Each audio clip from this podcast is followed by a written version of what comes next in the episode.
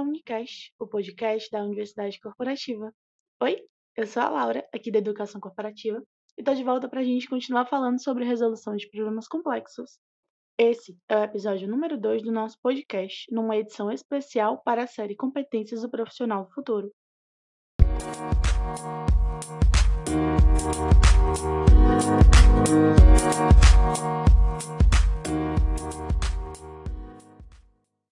Falamos da última vez, resolução de problemas complexos é uma skill cada vez mais valorizada no âmbito corporativo, tanto que ela está na lista das 10 competências necessárias ao profissional do futuro daqui até 2022, conforme o relatório do The Future of Work do Fórum Econômico Mundial. Bom, e na prática, como essa competência pode ser potencializada?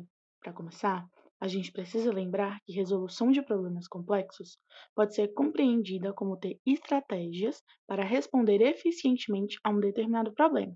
Nós já falamos disso lá no nosso curso. Vocês devem recordar desse ponto. Partindo disso, entendemos que essas estratégias muitas vezes vão ser determinadas por cada um, dentro da sua forma de trabalhar, de se organizar, de dar retornos, enfim, conforme o que faz mais sentido para cada um. Você pode tentar recordar, por exemplo, da última situação complexa que precisou resolver e revisitar cada uma das etapas para chegar na solução. Feito isso, você analisa o que foi mais efetivo e monta a sua própria estratégia de resolução de problemas complexos. Olha que legal! Mas nós também vamos te dar uma ajudinha nisso, tá?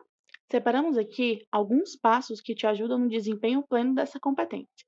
O primeiro deles é fazer um diagnóstico da situação para você ter o cenário mais claro possível daquele problema.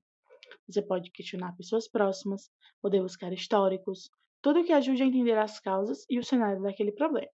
Ah, e esse processo tem que ser rápido, para que você possa chegar à solução da forma mais objetiva possível. Outro passo importante, que é quase o contrário do primeiro, é você tentar se afastar da situação problema.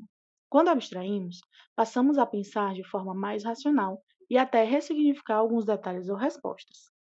Por fim, o último passo é você tentar pensar numa resposta que tenha perspectiva diferente, sendo o problema recorrente ou totalmente novo. O mais importante dentro da resolução de problemas complexos é dar como resposta alternativas que não foram tentadas ainda, beleza? Então, pessoal, esse era o meu recado. No próximo episódio do Unicast, a gente vai continuar abordando pontos da nossa série As Competências do Profissional do Futuro.